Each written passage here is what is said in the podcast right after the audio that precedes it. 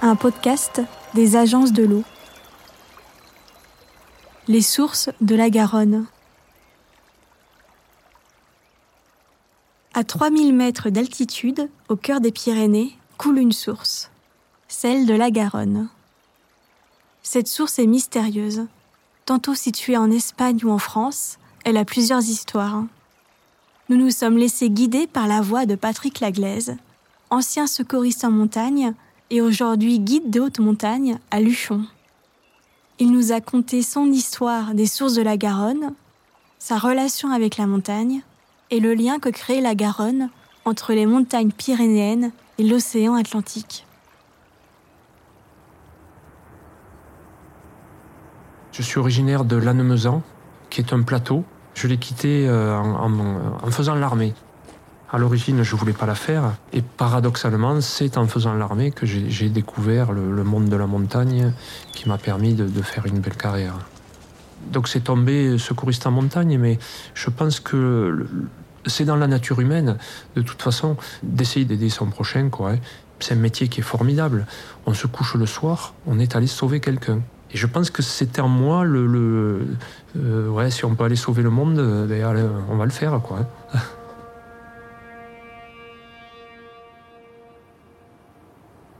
Je me rappelle d'une de mes premières sorties en montagne, au Vignemal, et euh, au refuge, je vois un personnage qui arrive un Indien, 70 ans, les cheveux blancs, une, queue de cheval, vraiment euh, un œil esquinté. Euh, je me dis, mais qu'est-ce que c'est ce bonhomme? Et en fait, c'est un vieux guide local. C'est un, personnage extraordinaire avec qui j'ai passé une, excellente soirée. Et ce gars-là me disait, mais vous, les secouristes, vous êtes avec les gens dans la peine et dans la douleur. Nous, les guides, on y est dans le plaisir, dans le bonheur. Et ça, ça m'a éclaté au visage dans les mois qui ont suivi. Et en fait, je me suis rendu compte que ça m'a apporté énormément d'énergie. Et je pense que je suis parti, mais j'étais au bout du rouleau. Et même en fin, euh, donc en fin de, parcours de secouriste, parce que quand on fait de la montagne, on la fait soit avec des collègues, euh, soit, soit pour soi, mais on fait des grandes courses, on fait des trucs euh, importants. J'y avais plus goût. Je me posais la question, mais qu'est-ce que tu vas y chercher? Alors que maintenant, le fait d'y amener quelqu'un, ça m'a redonné plaisir à la montagne parce que je la partage.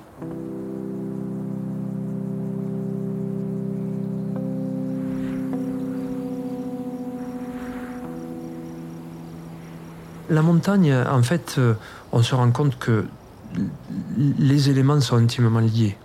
L'eau, euh, la roche, la pierre, la mousse, euh, les arbres, les fleurs on a, un univers qui est intimement lié. Ne serait-ce que la Garonne. La Garonne, c'est l'association de la déesse de la pierre, le Gard. À côté, on a le pic du Gard et, la déesse de l'eau, l'Aune. Et donc la Garonne, c'est le fleuve qui vient de la roche. Hein. On a autant besoin de l'eau que de la pierre. Et c'est pareil pour les sources les sources de la Garonne, c'est tout un, pan d'histoire. C'est suivant comment on se trouve.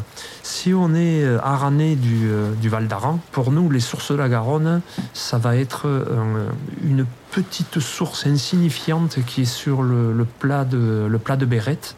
Il y a une autre histoire qui les donne dans les Encantats, parce qu'en fait, si on regarde géographiquement, c'est un petit peu plus loin.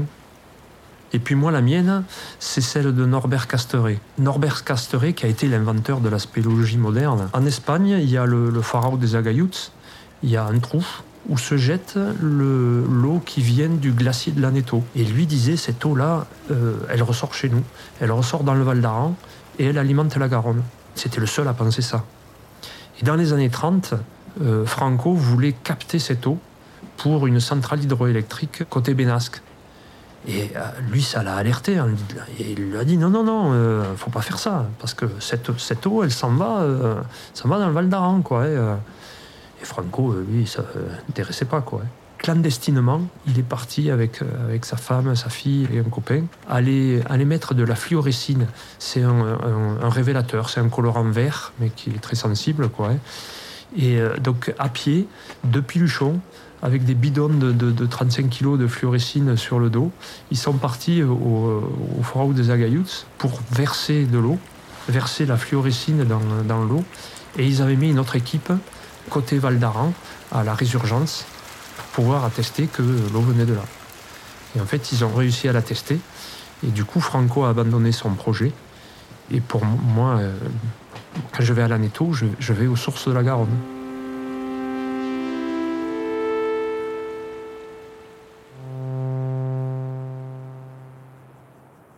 pour rajouter du piment à cette histoire, c'est le, le des Agayouts. Si je vous dis ça, les Français, ils vont pas savoir où c'est. Parce qu'en fait, nous, on appelle ça le trou du taureau. Mais c'est pas le trou du taureau. Il y a que les Français qui appellent ça. Et pour la petite histoire, le trou du taureau, taureau, en fait, c'est pas le, taureau, le bestiau, c'est la mine d'or. Taureau, c'est l'or. Parce que beaucoup plus loin dans la montagne, il y a le lac du taureau et il y a le véritable trou du taureau.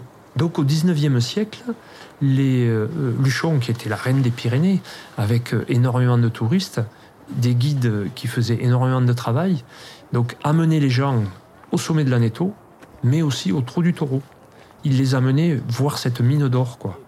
Mais elle est super loin. Et un jour, il y en a un qui a eu l'idée, arrivé devant le Forao des Agayouts, de dire à ses clients que c'était le trou du taureau. Et comme c'est un endroit qui est magique, c'est superbe, quoi. Hein, les gens ont été enthousiasmés. Et en rentrant, il a dit ça aux, aux potes. Il a dit, bah, écoutez, euh, aujourd'hui, je suis pas allé au bout. Hein.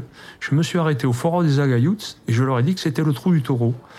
Et l'idée a été tellement bonne que c'est devenu le trou du taureau. Si vous regardez une carte espagnole, c'est le Fort des Agayouts. Si on regarde une carte française, c'est le trou du taureau. On peut imaginer que c'est un gouffre. Ce gouffre, c'est comblé de, gros blocs, d'énormes blocs. Euh, ensuite, des blocs moyens, et puis des petits blocs. Et, là-dessus, c'est mis une couverture de gravier, ce qui fait qu'en fait, on voit un fond plat de gravier, et l'eau passe à travers. Ça traverse carrément la montagne, et ça ressort de l'autre côté, dans le Val d'Aran pour revenir rejoindre ce que les Aranais appellent Rio Garona. Si on regarde la source la plus haute, elle est, elle est là, et c'est la mienne en tout cas.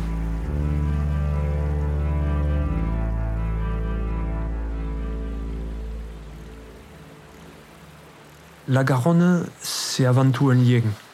C'est quelque chose qui nous unit. Et quand on me parle de Garonne, je ne peux pas m'empêcher de, penser à Claude Nougaro. C'est son accent qui va rentrer dans ma tête, quoi. Hein. Mais la Garonne, c'est vraiment un lien. C'est la petite source du plat de Bérette qui, mais qui coule euh, tout doucement.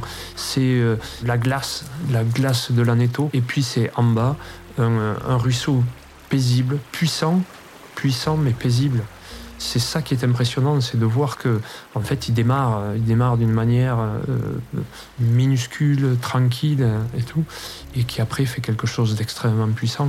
C'est le lien avec Toulouse. Euh, enfin nous, montagnards là, on ne pense pas forcément jusqu'à Bordeaux. On a plutôt tendance à, penser jusqu'à Toulouse. Hein. Mais euh, c'est le lien de toutes les villes qui sont le long de la Garonne. Et le sable qu'ils ont chez eux, ils viennent chez nous.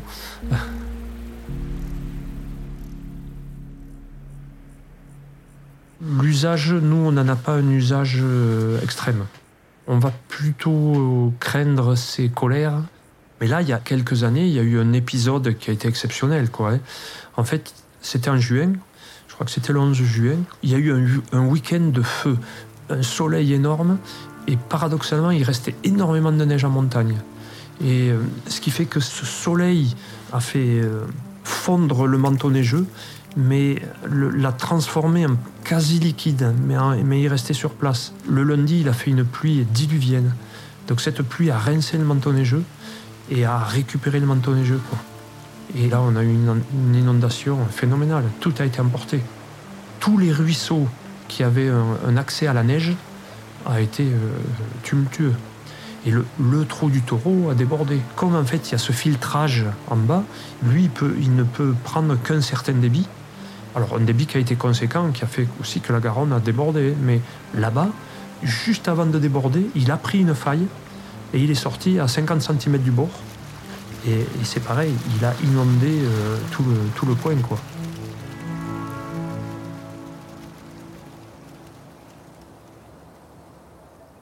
En fait, le réchauffement climatique, il va jusqu'à 5 fois plus en montagne qu'ailleurs nous, on est vraiment des sentinelles du réchauffement climatique. C'est-à-dire que nous, on voit les effets. voilà, si on, si on en parle aux Toulousains ou aux Bordelais, ça peut être abstrait, quoi. Hein. Ça peut être, oui, j'ai eu un petit peu plus chaud cet été. ouais, mais cet hiver, j'ai quand même eu frais. Donc, est-ce que c'est vrai? Non, nous, nous, on peut dire, oui, là, écoute, je suis désolé, là, là j'ai plus de neige, quoi. Hein. là, j'ai plus de glacier.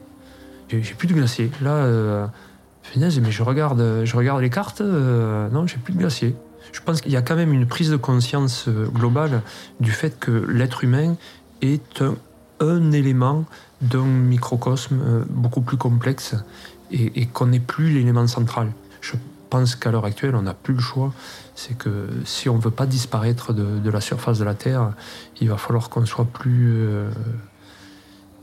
voilà, plus respectueux de notre environnement et que ce soit l'environnement physique, la Garonne, la pierre, euh, la roche, les arbres, mais que l'environnement des animaux, quoi. Et, de la grosse bête à la petite, quoi.